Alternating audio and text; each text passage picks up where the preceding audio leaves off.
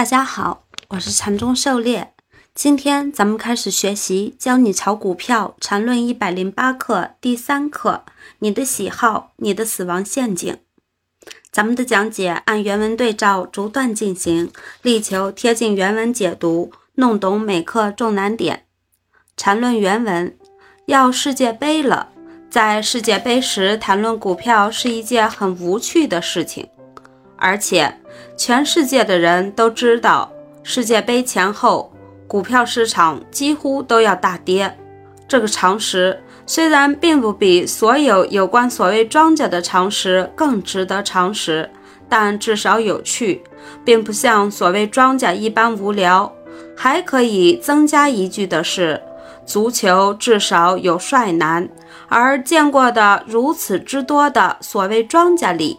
连长得不那么歪瓜裂枣的都少，这的确是实际情况，并不是开玩笑。狩猎解读：世界杯容易大跌，这种属于现象级的事情，有一定的内在原因。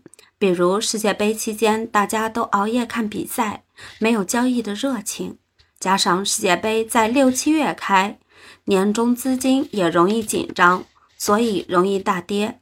还有很多类似的现象级常识被戏称为魔咒，比如禅师讲的四幺九魔咒，每年四月十九日前后容易出现一次大跌；大家熟知的招商策略会魔咒，招商证券一年两次的策略会期间，股市容易大跌；期指交割日魔咒，每个月股指交割日前，大盘容易被看空等等。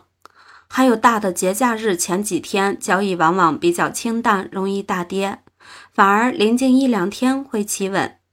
类似的现象级敏感的时间节点有很多，也有一些容易走出行情的节点，比如两会行情、季报、年报行情等，这些都是市场上需要熟知的常识，多留一些没坏处。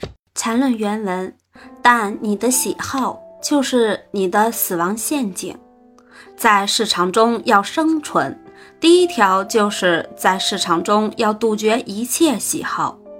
市场的诱惑永远就是通过你的喜好而陷于死亡。市场中需要的是露水之源，而不是比翼之情。天长地久之类的东西和市场无关。市场中唯一值得天长地久的就是赢钱。任何一个来市场的人，其目的就是赢钱。任何与赢钱无关的都是废话。狩猎解读：喜好就是自己的主观意愿，而人的主观判断常常容易以偏概全、管中窥豹。但人又总是喜欢先入为主，一旦认定某方面好，就总不死心。不要用所谓的利好来安慰麻醉自己，真正的利好一定会反映到走势上来。浅套变深套，一步一步陷入窘境，大多都是这么被某些自认为的利好所诱杀的。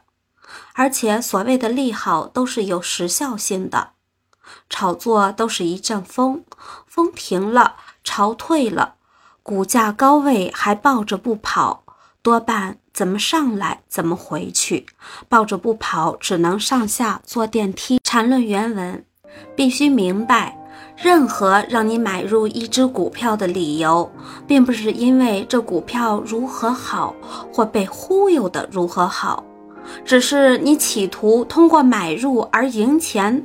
能赢钱的股票就是好的，否则都是废话。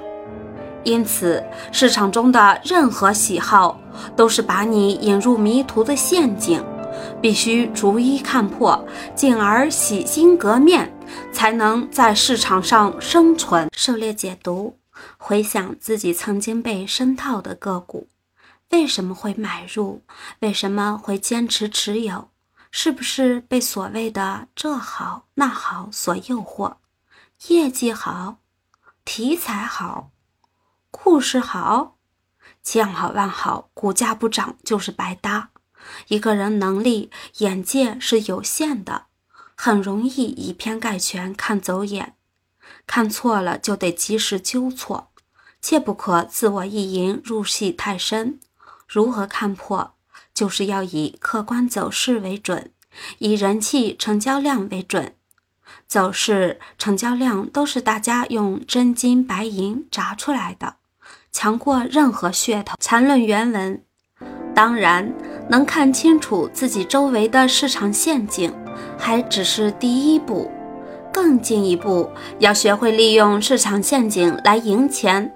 当你要买的时候，空头的陷阱就是你的最佳机会；当你要卖的时候，多头的陷阱当然就是你的天堂。这市场永远不缺卖在最低点、买在最高点的人。这世界上没有什么是可以让所有人赢钱的，连大牛市中都有很多人要亏损累累。